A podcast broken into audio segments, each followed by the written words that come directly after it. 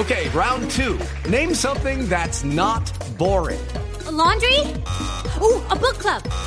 Computer solitaire, huh? Ah, sorry, we were looking for Chumba Casino. That's right. ChumbaCasino.com has over 100 casino style games. Join today and play for free for your chance to redeem some serious prizes. ChumbaCasino.com. No purchase necessary. Full prohibited by law. 18 plus terms and conditions apply. See website for details.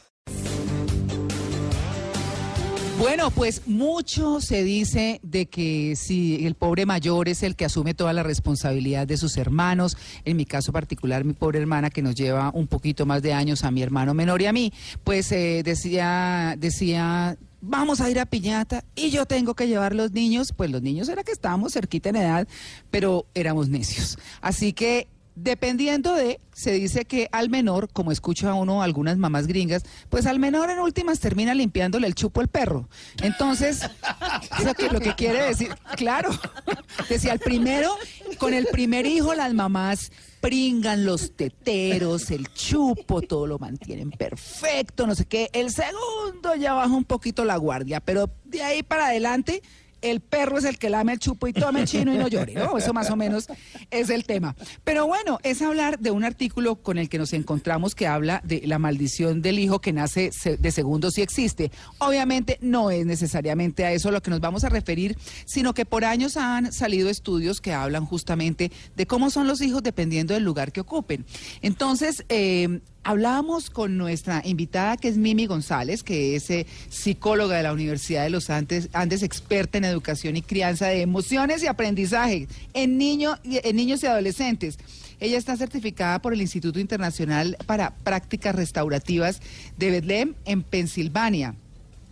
Pero bueno, es que, eh, Mimi, buenos días. Primero la saludo. Hola, buenos días a todos y a los oyentes. No, buenos días. Bueno, pues bienvenidísima porque este tema es fantástico. Antes, eh, fuera del aire, estábamos hablando con Mimi de cómo em, hoy en día, pues son uno o dos hijos, ¿no? Y como una cosa extraordinaria, tres o cuatro. En eh, mi época, mm, lo normal era que fuéramos unos tres, tres más, eso era bien. Eh, y muchos eran como ocho, pero antes eran ocho, doce, en fin. Eso ha variado con los años por circunstancias, por supuesto, eh, económicas sobre todo, pero además de tiempo, de los papás, bueno, muchas, muchas cosas. Así que este estudio dice que eh, se ha comprobado, y es un estudio además que está... Em, está soportado por el Instituto Tecnológico de Massachusetts, el famosísimo MIT. Eh, un economista que es Joseph Doyle eh, dice que los resultados son evidentes en el sentido de que hay familias que están, que, o en las familias, mejor que están integradas por más de un hijo, pues los segundos están más propensos a ser expulsados de la escuela. ¿Le suena, Mauricio? Mm, no, no me suena porque estuve fue en colegio, no en escuela, pero expulsadito sí, de vez en cuando sí. bueno, muy bien. Eh, cometer actos delictivos, ahí sí no. Ahí no me suena. Em, en la juventud, no, no, no. O incluso terminar en una prisión. Pero este es un estudio puntual porque hicieron, obviamente, se enfocaron en eso. Esos expertos analizaron a decenas de miles de hermanos de regiones muy diversas tanto en Dinamarca, para que ustedes se den cuenta, como en la Florida en Estados Unidos. Pero el patrón en el segundo hijo, pues tendía como a repetirse, especialmente cuando se trataba de hombres, ¿no? Entonces Doyle dice que una, una posible razón es que los primogénitos, o sea, los hijos mayores, reciben de sus padres muchísima atención, que era lo que hablábamos con la pringa de los teteros, hasta en eso. Eh, y también, pues obviamente, en sus modelos de conducta y toda la cosa, pero eh, obviamente ya cuando venían los otros hijos las cosas comenzaban a cambiar. Así que lo importante de esto es que nos sirve de excusa para que mejor hablemos de todos los hijos, ¿cierto Mimi? Sí, de todos los hijos porque todos los hogares tienen diferentes y digamos que categorizarlos es muy difícil y fuera de eso, darles características por su categoría es muy difícil, pero si yo tuviera que hacerlo, eh, mi propuesta sería el primer hijo, los hijos del medio y el último. Digamos que ser hijo ah. único pertenecería a una categoría diferente, pero los hijos únicos no son diferentes a los otros solamente por no tener hermanos. Es la crianza la que determina eh, qué tipo de persona va a ser uno. Entonces, Claro. yo hablaría del hijo mayor, de los del medio Sí. y del hijo menor. Ah, bueno, entonces comencemos por el mayor, Mimi. Bueno, lo que estábamos diciendo, eh, aunque suene un poco repetitivo, es el que estrena y hace papás a los papás. Entonces, todos los papás eh, generalmente lo que hacen es no exagerar, sino el tipo de compromiso es diferente. Es decir, eh, quieren, todos queremos ser, a mí también me pasó, súper papás, entonces uno compra libros y entonces pregunta y entonces acepta consejos y si no los pide, entonces eh, si no durmió, ¿qué pasó? Y si se quemó eh, porque no le alcancé a cambiar, el- que entonces, y la culpa que uno siente por no haberlo hecho bien es enorme y se siente uno mal papá y claro, porque uno se está estrenando como mamá y como papá. Eh, los hijos del medio, pues los papás ya están más relajados o se supone que mm, sucede que estén más relajados y entonces ya no van por medio de los libros. Ya el primero enseñó, ya em, está abriendo la brecha. Y el último tiene como dos opciones.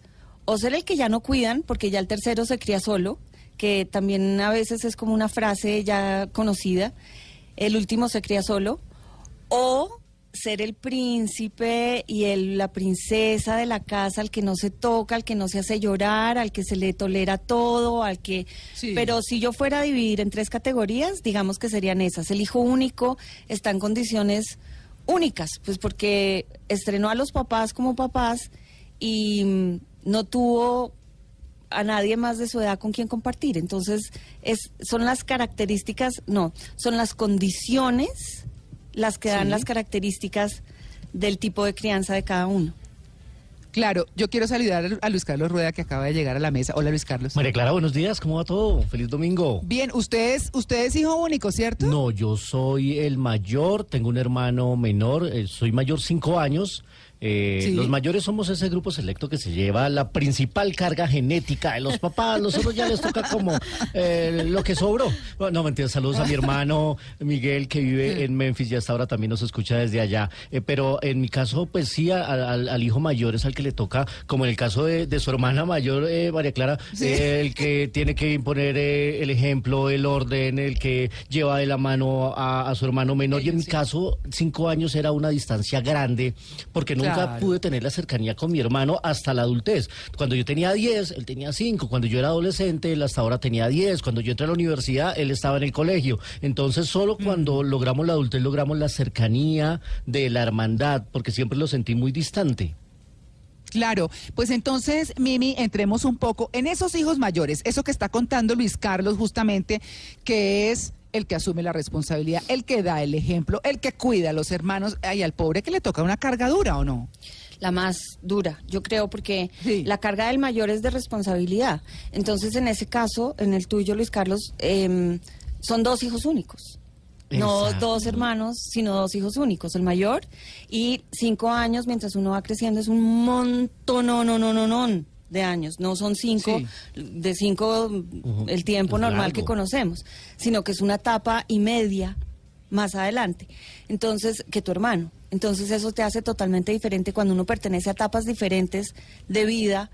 Uno casi que no se parece porque los intereses y la forma de pensar y todo es diferente. Entonces, en ese caso, yo me atrevería a, a decir que son dos, Dos hijos hijos, únicos. Pero entonces, ¿cuál, cuál sería la edad ideal como en que uno debería dejar entre unos y otros hijos? Bueno, a mí me parece espectacular cuando pertenecen a la misma etapa. En las familias de antes, que eran siete y ocho, pues había todas las, había todas las etapas, digamos, ahí uno, Uno tenía detrás de que otro. escoger, sí. Sí. Pero a mi manera de ver, cuando cuando me preguntan cuáles son las etapas, entonces uno encuentra una cantidad de descripciones en los libros. Yo estoy convencida que las etapas de los niños se dividen cada tres años. Es decir, de 0 a 3 uno está en una etapa de 3 a 6, de 6 a 9, de 9 a 12, de 12 a 15, de 15 a 18 y ya. De ahí en adelante las etapas son un poquito más largas. Pero de 0 a 3 y de 3 a 6, eso lo que quiere decir es que el momento del cerebro, del desarrollo del cerebro es diferente en cada una de las etapas, los intereses son diferentes en cada una de las etapas, los temores, los miedos que hay, em, que un niño, que, que muy fácilmente vamos a encontrar en un niño de 6 o de 7 que le tiene miedo a la oscuridad es diferente de los temores de un niño de 12 o de, un niño de- o de una persona de 16. Claro. Entonces, a mí me parece espectacular las familias que tienen hijos en las mismas etapas. Es decir, cuando coinciden el menor, cuando se llevan un año y medio, cuando se llevan dos años, cuando porque los intereses son los mismos. Yo tengo un- un- el caso de un amigo que es ya eh, es el extremo que el hijo, que un hijo le lleva a su hermano que le sigue 10 meses. Y entonces cuando yo hacía las cuentas yo le decía, oiga, general, usted ni siquiera le respetó la dieta a su esposa. ah, 10 meses le lleva uno al otro. No, hay derecho. Saludos, Jaimito. Ya que el bebé se durmió, venga, aprovechemos. Sí, sí, sí. Uy, qué 10 cansancio. meses, le- o sea, ella vivió dos años embarazada sin parar. Sí, exacto. Fue un embarazo de dos Pero años y un mamás- par de años. gemelos. Hay mamás que consideran que es mejor así, que mejor salir de eso. Venga, tengamos uno seguido del otro y los criamos los dos Pero al tiempo. De eso es como mucho si más eso fuera un rápido.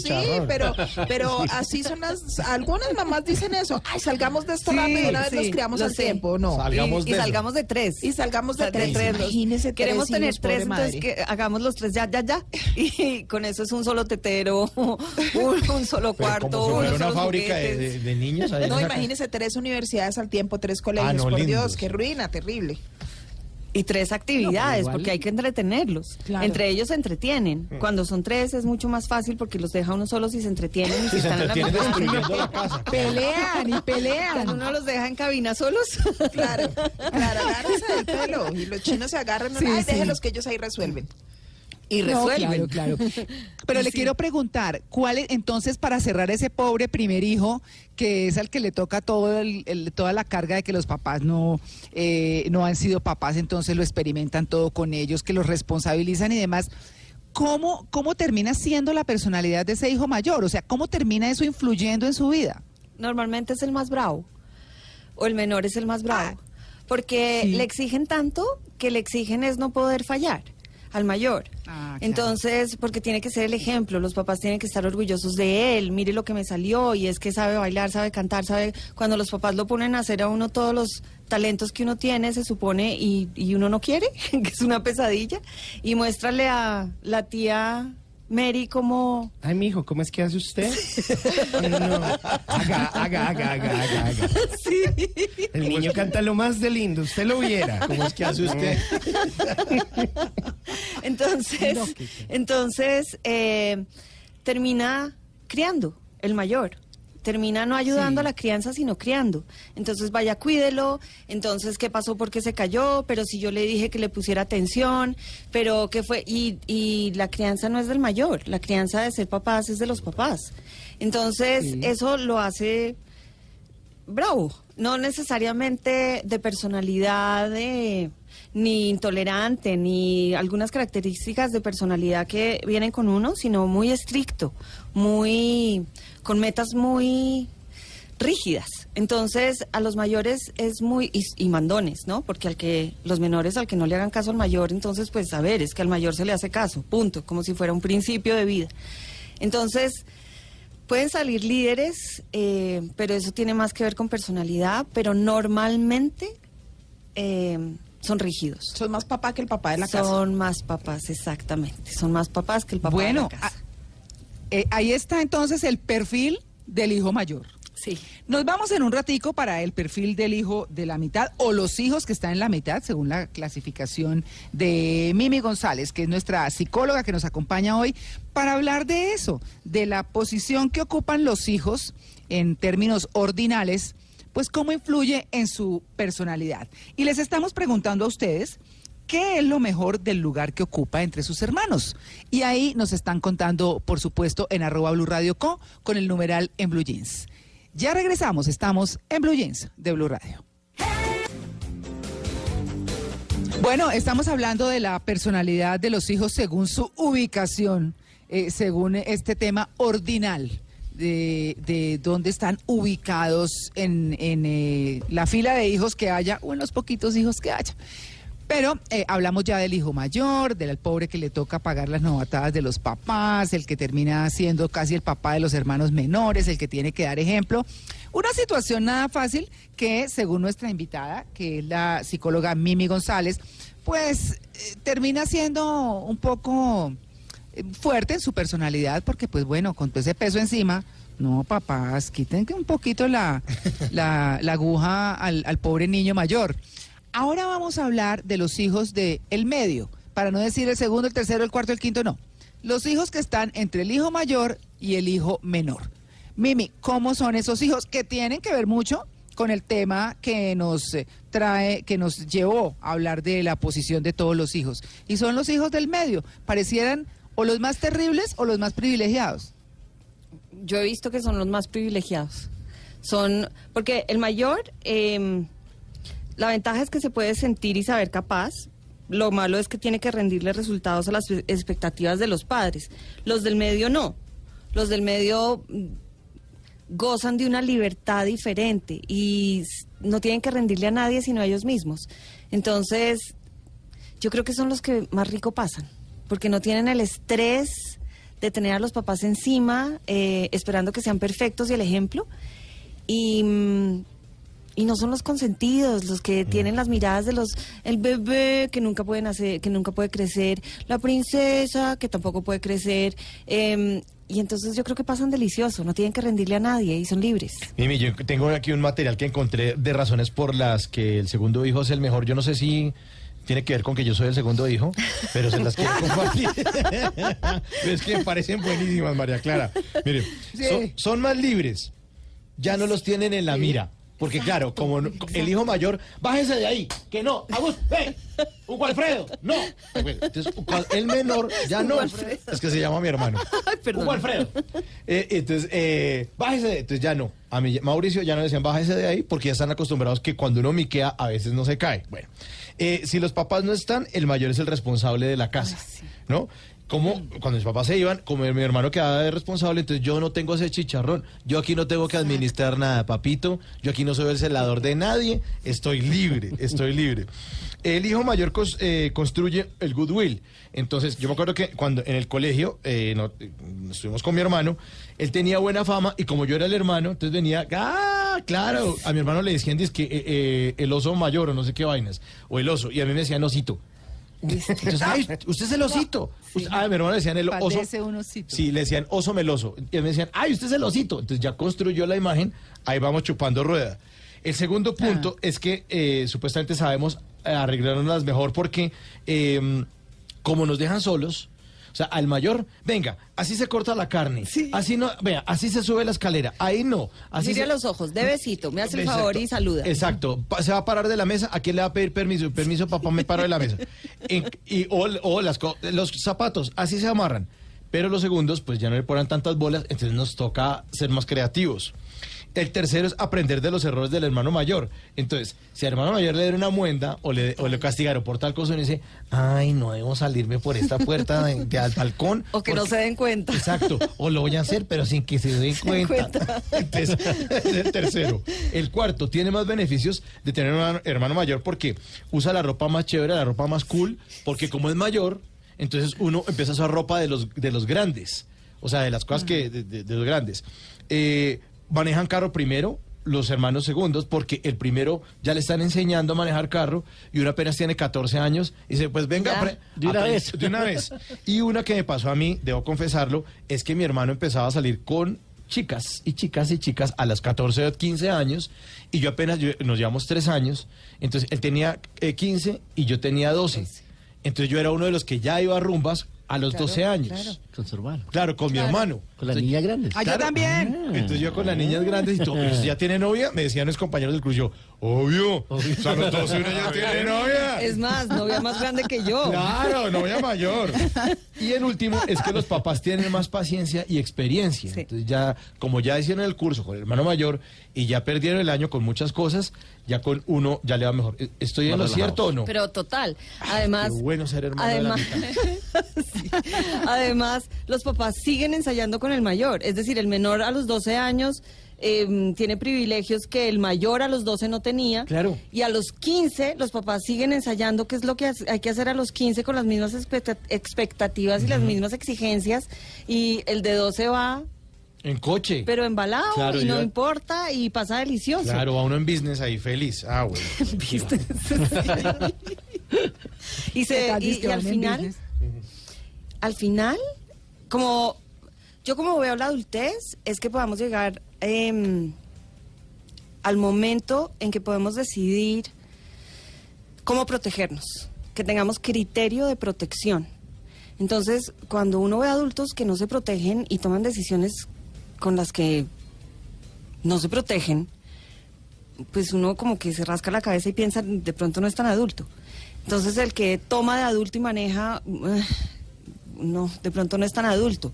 O el que, y, y, y para mí la crianza es una guía, un entrenamiento que uno le va dando a los hijos para que puedan ir a- en su etapa tomando decisiones con criterio de protección. Es decir, eh, los de cuatro años que se suben a un rodadero muy alto, eh, pues hay que tener criterio de protección cuando se suben a un rodadero muy alto para no botarse por las escaleras y botarse por donde era. Y entonces uno va guiando y mostrando los riesgos y sabiendo qué hacer como un plan B en caso de que salga mal.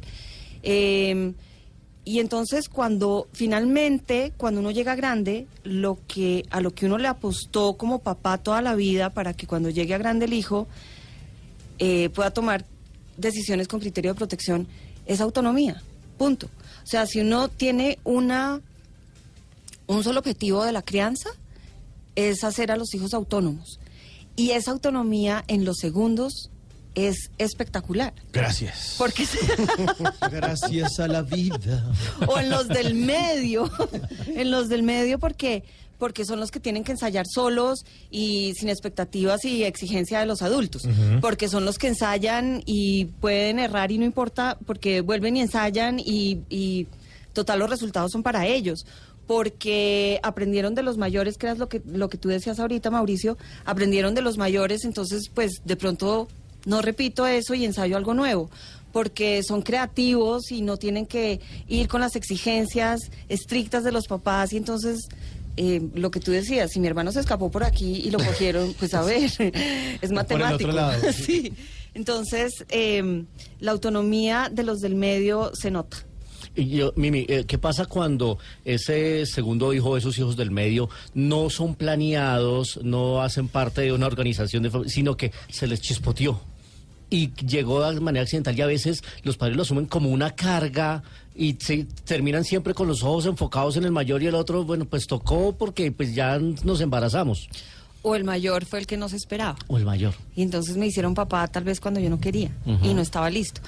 Em, yo creo que el resultado de uno, primero los rasgos de personalidad con los que uno nace, ¿no? Eso es, es- es como Claro. el paquete con el que venimos. Pero la crianza hace la gran diferencia. Entonces, si uno no esperaba el hijo, pero termina teniéndole cariño al embarazo y termina teni- teniéndole ilusión a lo que viene y, y un poco de lucidez o de dejarse aconsejar como cómo es que debo guiar para hacerlo autónomo, yo creo que le va muy bien al hijo y a los papás en Claro. su crianza. Pero Claro. en cualquier circunstancia donde no sea deseado y siga siendo sin ser deseado después de nacer, eh, se siente. Ay, Se siente y se siente en la crianza. Pues antes, eh, cuando las, y todavía ve uno, y duele mucho, cuando las mamás tienen muchos hijos y no los pueden mantener y regalan al menor, o regalan a uno, a los primos, o a la, a la hermana, o que me lo tenga la mamá, y entonces queda uno por allá. Eso es un mensaje de no la deseado. abuelita. Los niños adoptados, por ejemplo, duran toda su, yo me atrevería a decir toda su vida de adultos y todo, tratando de responderse por qué mi mamá Sí. No me quiso. no me quiso. O sea, ¿qué fue lo que me faltó sí, a sí, mí para que mi mamá no me diera? No, no, pues no me regalara, finalmente, no me cediera. Entonces, Claro, y dale. Yo conozco personas eh, justamente que, que son adoptadas y entonces siempre están como buscando despertar esa atención hacia ellos Sí. y como se les notan esas inseguridades y todo eso. Y es que la verdad debe ser muy difícil, ¿no? Llevar esa carga. Pues eso a veces es una ofensa en la casa, ¿no? Que uno le dice al hermano, cállese que usted es adoptado. Sí, sí, sí, sí. Uy, va y pregunta, mami, yo soy adoptado. que no. eh, así es porque es el adoptado. Por eso Ay, es que se encontró porta en la así. calle. Claro, Yo tenía una amiga que la convencieron los hermanos mayores. la convencieron de verdad. O sea, y el papá, que era igual, sí. De verdad, yo soy adoptada. Sí, mi amor, tú eres adoptada. Entonces, creció toda la vida creyendo que era adoptada. eso. Porque como era un chiste. No, eso es chiste. No. Vivi, pero, pero al final, digamos, un poco resolviendo y analizando todo lo que hemos visto, lo ideal sería que los padres criaran a los hijos del medio un poco, a los hijos mayores como crían a los del medio. Es Sí. decir, darles un poco la independencia, soltarlos un poco más, no ser tan aprensivos con ellos para tener hijos más líderes, más exitosos, eh, Más tranquilos. más tranquilos, Sí. exactamente. Una crianza más tranquila, perfectamente. Exacto, la Sería crianza, ideal. la crianza es más tranquila y entonces se reflejan los hijos. ¿Sabes qué sería lo ideal? Que uno lo entrenaran en crianza, criando Ajá. o los primitos, o los sobrinos, o lo, con eso uno va teniendo eh, experiencia, ¿me entiendes? Entonces no se aterra de que el niñito, el mayor, eh, lo del chupo, ya el tercero, de verdad, el chupo, sí. El chupete, pues, del perro, ya lo limpió el perro, entonces ya Claro, póngaselo. claro. Y el lengüetazo del perro, mm, al tercero, pues ya no importa. Al primero, mm, más o menos, se manda a lavar el perro con agua oxigenada para que. Entonces, pues no sé. Es, es como eso. Si uno alcanzó a criar.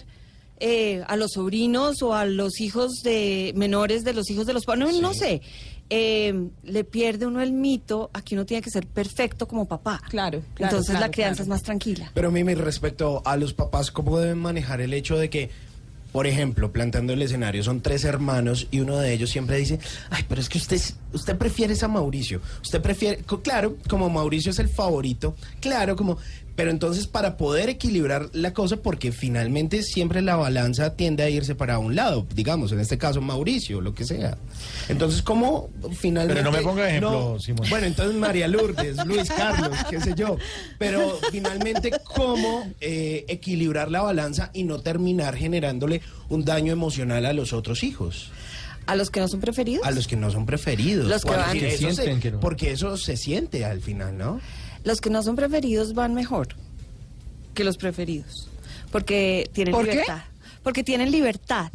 Entonces, lo malo de no ser el preferido es no ser, sentirse no reconocido, que es diferente. Es decir, los niños hombres, eh, claro, los niños y las niñas, ¿no? Los niños eh, siempre van a necesitar, los hombres siempre, siempre van a necesitar el reconocimiento de su papá como, como hombre legítimo, como capaz, como hombre capaz. Las niñas no tanto. Las niñas necesitan el cariño y el reconocimiento de su papá más como mujer eh, suave, dulce, capaz de criar, eh, en términos de rol de crianza. Entonces, si un papá, mm, un padre, mm, prefiere de tres hijos hombres a uno mayor, que es relacionado con lo que tú decías, a los otros probable- a los otros dos probablemente el mensaje que les está dando es que no están reconocidos como hombres, como capaces de ser hombres, ¿me entiendes? Ok. Eh, entonces, pues puede que el papá sí prefiera a uno de los tres y mm, ojalá no lo diga porque le hace daño a los otros dos mm, si no los reconoce, pero si les reconoce a cada uno sus características de hombre para ser capaz como hombre, los tres van están siendo muy bien criados. Entonces no va a hacer falta eh, que por no ser el preferido mm, no sea reconocido, que es donde está la diferencia, donde está la línea, esa delgadititica que, que no se nota, pero que hace la diferencia. Mimi, hablemos de famosos, por ejemplo. Usted hizo ahí unas observaciones, pero fíjese que hay un libro muy interesante que se llama El poder del secreto de los hijos del medio y son dos investigadores que hacen esta investigación desde la biología evolutiva y desde la psicología y la sociología. Pero ellos dicen que el 52%, por ejemplo, de los presidentes de los Estados Unidos han sido hijos del medio, además de personajes como Martin Luther King, como Abraham Lincoln y como Madonna, entre otras personas, incluido Bill Gates, por ejemplo. ¿Madonna tiene hermanos? Eh, hablan que es el- el- la, la hija del medio. y, y- una, y una de las cosas interesantes es que dice que ellos tuvieron menos atención de sus padres, Sí. menos presión, menos sobreprotección y a la larga esos hijos van a ser los más independientes, que es lo que hemos hablado durante el programa, los que se sienten menos obligados a conformarse, son los más empáticos y son los que tienen más posibilidades, por ejemplo, de trabajar en equipos, ser líderes y de tener buenas parejas. Exacto. ¿Qué tan cierto eso es así? O sea, es una Yo lo he visto, yo, yo llevo 15 años trabajando con niños y con padres en crianza y lo he visto. También eso que estás diciendo tú se refleja, es decir, cuando yo me siento a hablar con unos papás con un, de unos niños que todavía no conozco, de un niño que, que me llega porque está estresado y necesitamos saber cuál es la fuente de estrés, eh, normalmente pregunto la edad y qué puesto ocupa en la familia porque dependiendo del puesto puedo no adelantarme, pues porque sería irresponsable e irrespetuoso sacar una conclusión tan rápida y tan Un vana. estereotipo, ¿no? Sí, no, es, y categorizar el niñito sin co- siquiera conocer. No, no, no, no, no. No ha nacido, Está en desorden. Sí, sí, exacto. Es, es que ese es el, el problema del mito y el riesgo del mito. No ha nacido y es el segundo, eh, el mito, pues de lo que hablábamos de la investigación en MIT. Entonces no ha nacido, es el segundo, entonces ya viene mal. No, no. Pero volviendo al tema de María Lourdes, eh, sí lo he visto. Y cuando pregunto por el orden en el que nació, esperaría encontrar que si está en el medio sea más tranquilo que si es el mayor o si es el menor, precisamente por las expectativas y la forma que los padres tratan al hijo según el orden.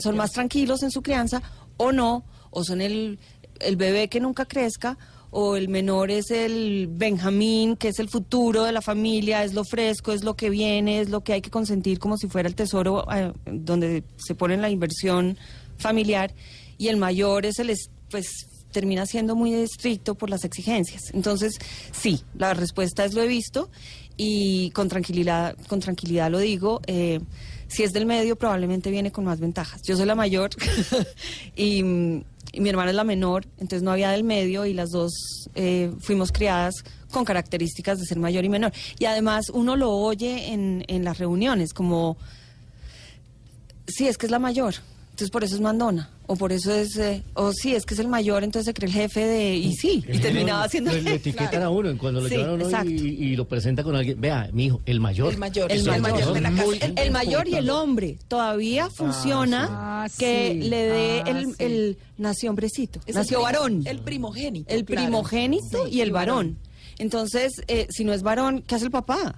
Nació niña, entonces convirtámoslo en niño, enseñémosle a ser hombre y enseñémosle rasgos de personalidad de hombre, porque eso todavía, el mito de que nazca varón, claro, en términos biológicos y de, y de evolución, eh, el que nace varón lleva el linaje de la familia, o sea, Claro. representa, garantiza que sigamos La siendo estirpe, lo- el apellido. exacto. Sí, Entonces digamos que hay una, una Sobrevive la raza. exactamente. Los ro- Y el como apellido, somos- los Rodríguez. No los se y los Rodríguez, castaño. aquí en los Rodríguez, y somos así los así éramos nosotros. ¿sí? Claro. Los Rodríguez. No, y, bueno, no se va a hablar de las suegras, sí. De las expectativas de las suegras. De eso no se va a hablar.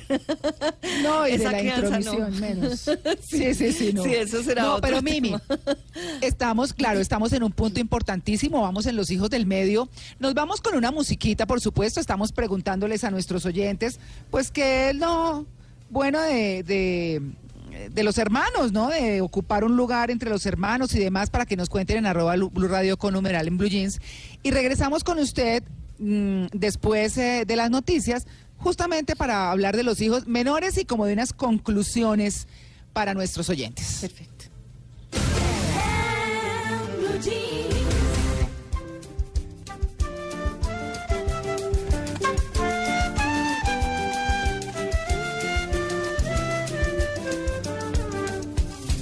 pequeño tesoro se haya escondido entre el valle y el monte que hay en mi ombligo. Mi pequeño trocito de gloria es el alba que alumbra una nueva historia.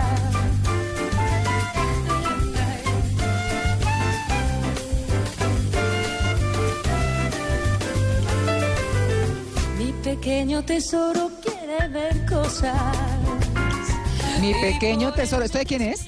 De presuntos implicados, María Clara, de un álbum desconectado que se llamaba La Noche, que lanzaron en 1995, que tiene unos toques de jazz muy, muy bonitos. Y esta es la dulce voz de la cantante Soledad Jiménez, con la que le canta a su hija Alba, que nació en 1993. Y una canción para que se la dediquen a su primer hijo, al segundo o al tercero, porque todos tienen que ser unos pequeños tesoros.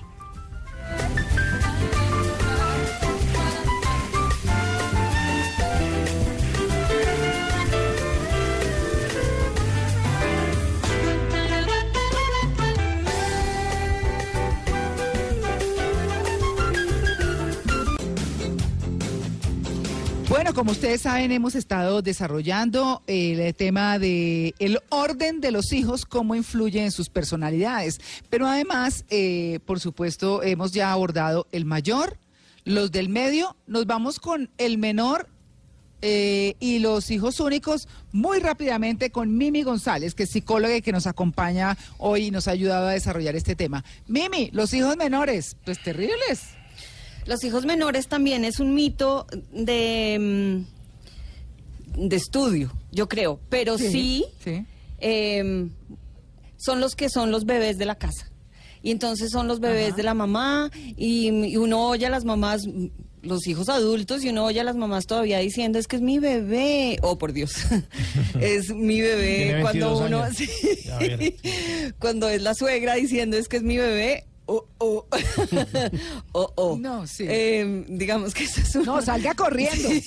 No, salga corriendo. Eso es una luz No, roja detrás de la Sí, suegra sí. diciendo alerta, alerta, alerta. Sí. Em, pero sí, normalmente son los bebés y cuando son mujeres son las princesas y, y me gustaría que MIT hiciera un estudio sobre eso, invitarlos a un estudio sobre eso porque probablemente saldría, no sé si ciencia, pero sí una tendencia a que nos Sí, dijera sí. si sucede o no. Pero los menores tienen el nombre de Benjamín y esto viene desde, desde una historia eh, con Jacobo y bueno, es una historia bíblica y Sí. los Benjamines son el futuro de la familia, es donde se ponen lo que hablábamos hace un rato, donde se pone la inversión en, eh, en esperanza familiar. ¿Pero el digamos, último, ¿no? No último? solo el mayor, sí, no solo el mayor. Ah. Es decir, el término y el concepto de Benjamín eh, se da por eso, pero no todos los menores se llaman Benjamines necesariamente, sino como el, el que cumple con el rol de tú eres la esperanza de la familia y además eres mi bebé, oh por Dios. Sí. Digamos, ahí ya son dos O alertas. tú eres la más linda de esta casa, tú vas a ser la señorita Colombia, y la niñita bien feita desde los seis. Qué pecado. No, Qué qué pecadito, horror. qué pecado. Bueno, pero eso no es una alerta, vida mía, pobrecita. Eso no- tiene una oportunidad de reproducirse, pobrecita. Y entonces, Ay. Em, pero mm, desafortunadamente muchos menores aprenden a que ellos eh, están para que los demás los rindan, les rindan a ellos. Es decir, el mayor rinde a las expectativas de sus papás y, y muchas veces como mayor es responsable de los menores, lo que hablábamos, el menor, el del medio no le rinde a nadie sino a sí mismo. Y entonces gracias a eso la libertad y poder ensayar y errar y ensayar y errar, eh, al mayor es como si se le quitara la oportunidad de errar. Y el menor, eh, los demás rinden a mi voluntad. Todos son como empleados míos, mis tíos, mis hermanos mayores, alcánceme eso. Sí, Ah. y Todos entonces no a mi llorar a la servicio. niña, exactamente, todos a mi servicio y me deben pleitesía un poco cuando es un, ya exagerado, pero si soy el bebé de mi mamá, pues a ver, eso claro. viene con Obvio, ma- o sea, 10 ya- mandamientos eh, obligados a mi favor. Em, y esto, si pasamos al tema de los hijos únicos, los hijos únicos Eh, eso, tienen... importantísimo, los hijos únicos, por favor. Ay, ¿Por qué? No, no. Solo porque es hijo único. ¿Alguna confesión? Un, un- un si- un- un Simón de otro país que es hijo único, pero no, ya está. Los hijos únicos son mezcla del mayor y del menor. Muchísimas veces. O sea, ¿Así? tienen lo Son- peor de Claro, los- de los porque es Oiga, dificilísimo, es dificilísimo, Lo peor. porque tienen las expectativas, son los que estrenan a los papás como papás, o sea, gracias a ellos el Día de la Madre es el Día de la Madre para la mamá, pero, Sí. eh, y entonces tienen las, expe- las expectativas, pero me ha costado hoy decir esa palabra, Expectativas. expectativas, Eh, de los papás, de ser la, el, rep- la- el que representa, eh, el que, mm, mi amor, canta como cantas, eh, tu poesía, tu... Y, mm, y además es el bebé de la mamá y el único bebé. Entonces, pues esto puede confundir mucho, pero por la crianza de los papás. Claro. el, Claro. el, el único pues no tiene la culpa de ser único, ni eligió ser único. Pero a su vez tiene la autonomía de ensayar solo porque el, el hijo único alcanza a aburrirse de las dos cosas, de ser el bebé de la mamá y de ser la expectativa del papá. Entonces, muchos de ellos ensayan solos. Como, ay, no, no, no, yo solo. Ay, no, no, no, déjeme, yo puedo. Ay, no, no, no, porque no tiene hermanos que le hagan. Entonces, nunca aprendió a que le hicieran, sino que él, a menos de que sea el bebé de la mamá. eh, consentido, pero, pues. sí, pero muchos alcanzan a maneja- manejar ese consentimiento. Ahora, si les enseñan a no compartir, porque los juguetes son de ellos, si les enseñan a no compartir, eh, si les corren al eh, lo que dicen y lo que piden es un mandato y se vuelven los que gobiernan la casa, digamos que ahí el problema es que se desubican. Y entonces cuando crecen van a estar esperando a que les corran. Y eso los va a hacer sufrir. Bueno, pues ahí está, ahí están todos los perfiles, el hijo mayor, los hijos del medio, el eh, menor y los hijos únicos. Pero ¿y qué tal, María bueno, Clara? a Yo todos sé- les toca su reto. Si uno, Mimi, Mimi, si uno tuviera que decir cuál es el reto de cada una de esas posiciones, ¿qué diría usted?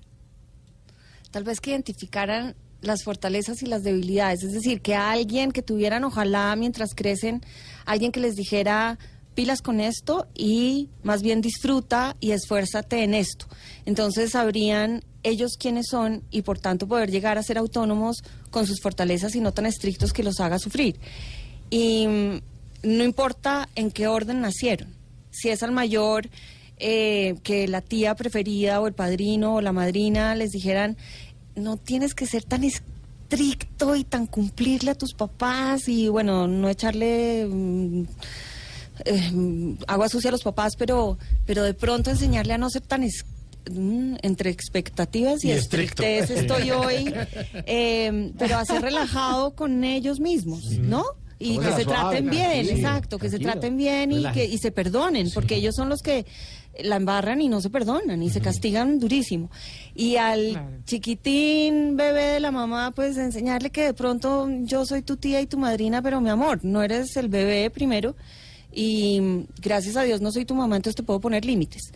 Los límites que pues que no se le ponen a un bebé mm, teniendo 25 años. Y Mimi, Mimi y María Clara, hay un tema que nos dará para otro programa que me parece interesantísimo y es el tema de los delfines.